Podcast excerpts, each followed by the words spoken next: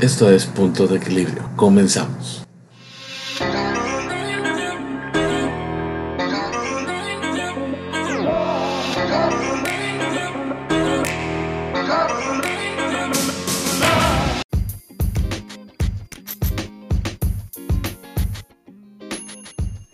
Cuando defines tu modelo de negocio, llega la primera decisión difícil. ¿Qué nombre le voy a poner? El nombre de tu producto o negocio, o incluso su logotipo e identidad, a quien debe de conectar, gustarle e identificarse es a tu cliente, más que gustarte a ti mismo. Vamos a ver un ejemplo de esto.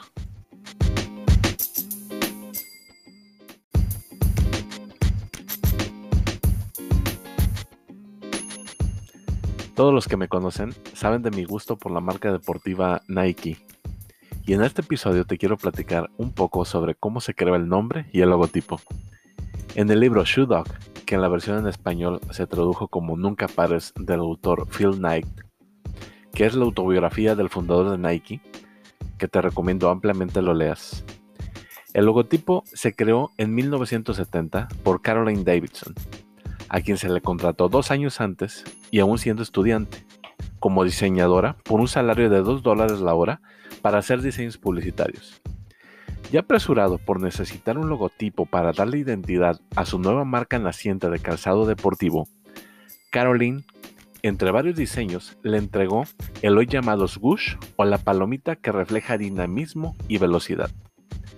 No convencido con el diseño, Phil lo aceptó por no tener muchas alternativas y el reloj en su contra.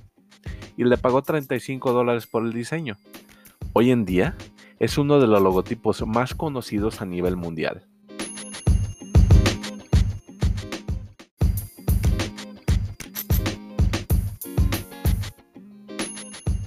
Phil ya tenía logotipo, pero necesitaba un nombre.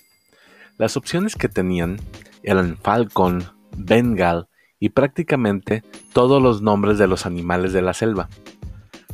Phil se inclinaba por usar el nombre de Six Dimension, incluso ya estaba definido ese nombre, y a minutos de llamar a la fábrica en Japón donde elaborarían el calzado para dar ese nombre, recibió una carta de Johnson, uno de sus primeros agentes de ventas, a quien por cierto Phil no tomaba mucho en cuenta, y propuso Nike, por la diosa griega de la victoria, lo cual le hizo mucho sentido a Phil, porque en un viaje alrededor del mundo mientras emprendía su negocio de tenis, visitó su templo e hizo de tripas corazón y terminó por bautizar la marca como Nike.